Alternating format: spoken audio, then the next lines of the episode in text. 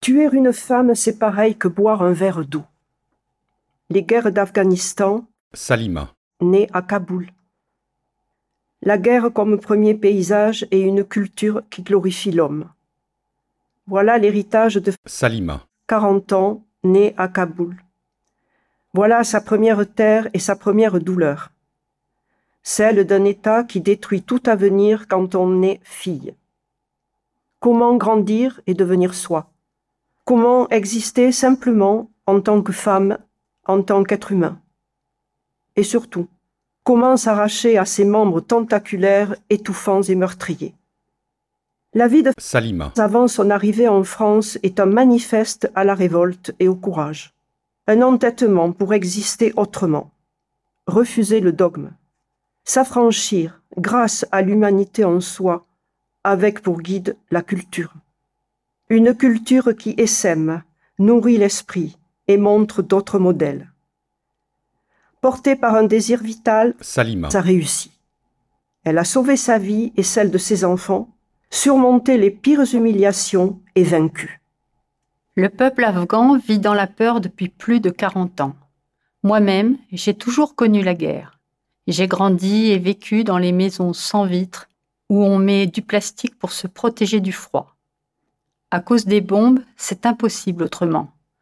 Les roquettes, les bombardements, le peuple les a subis. J'ai vu mon premier cadavre à 6 ans. Ma sœur a reçu une balle dans sa tête. J'ai eu peur qu'elle meure. Et après, j'ai eu peur de recevoir moi aussi une balle dans ma tête. J'avais 6 ans, il y avait tous les jours des combats.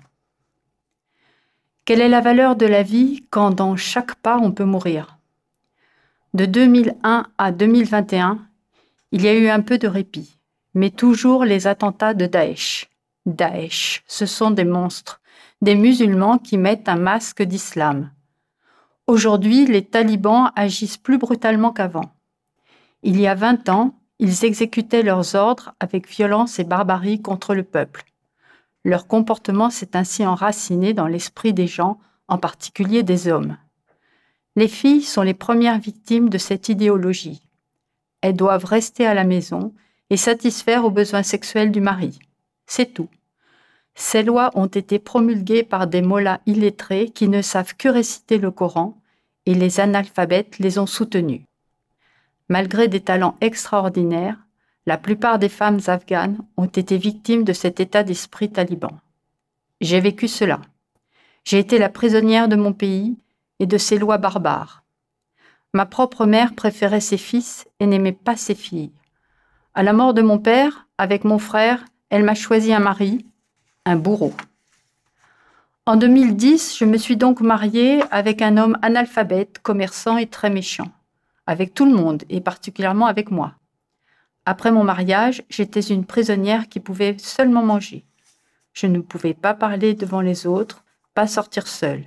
J'étais considérée comme une pute au service des besoins de monsieur. Je n'étais plus qu'une esclave. Deux enfants sont nés de ce mariage barbare en 2011 et en 2015. J'ai pu négocier de conserver mon travail, seul espace où j'étais un être humain. Évidemment, ils n'étaient pas d'accord. Il y avait des disputes, de nombreuses disputes. J'enseignais le français aux diplomates afghans, aux ministres des Affaires étrangères d'Afghanistan, dans les différentes facultés de l'Université de Kaboul et à l'IFA, Institut français d'Afghanistan. Je voulais vraiment continuer mes études en France. Malgré l'obtention d'une bourse par le gouvernement français, je n'arrivais pas à convaincre les hommes de ma famille de me laisser partir en France. Je n'avais même pas le droit de leur parler face à face. Mes dix ans de vie commune avec un mari pour qui je n'avais aucun sentiment n'étaient pas différentes de la vie d'un criminel qui passe dix ans en prison avec des punitions sévères, agressions physiques et verbales. Je pouvais divorcer, mais je perdais alors mes enfants. Impossible pour moi. J'ai cherché comment faire pour quitter ma terre natale tueuse et j'ai trouvé. Je travaillais pour les diplomates et grâce aux liens forts qui unissaient le ministère des Affaires étrangères et des ambassades, j'ai pu être aidée. Ce fut très difficile, mais nous y sommes arrivés. Je ne peux pas en dire davantage pour des raisons de sécurité. Je suis arrivée à Paris, puis dans les Landes, avec mes enfants. C'était le 20 décembre 2019. J'avais réussi. Les femmes sont réduites au silence et au corps. Elles sont enlevées au monde de l'esprit à la force des idées.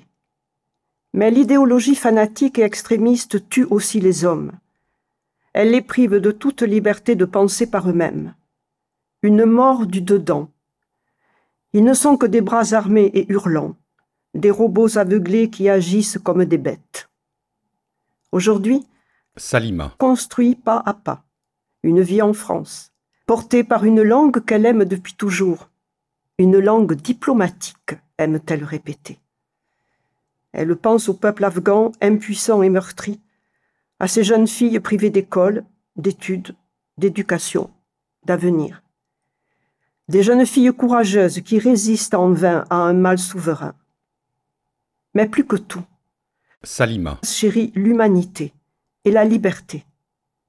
Et elle se demande chaque jour quand cette guerre finira.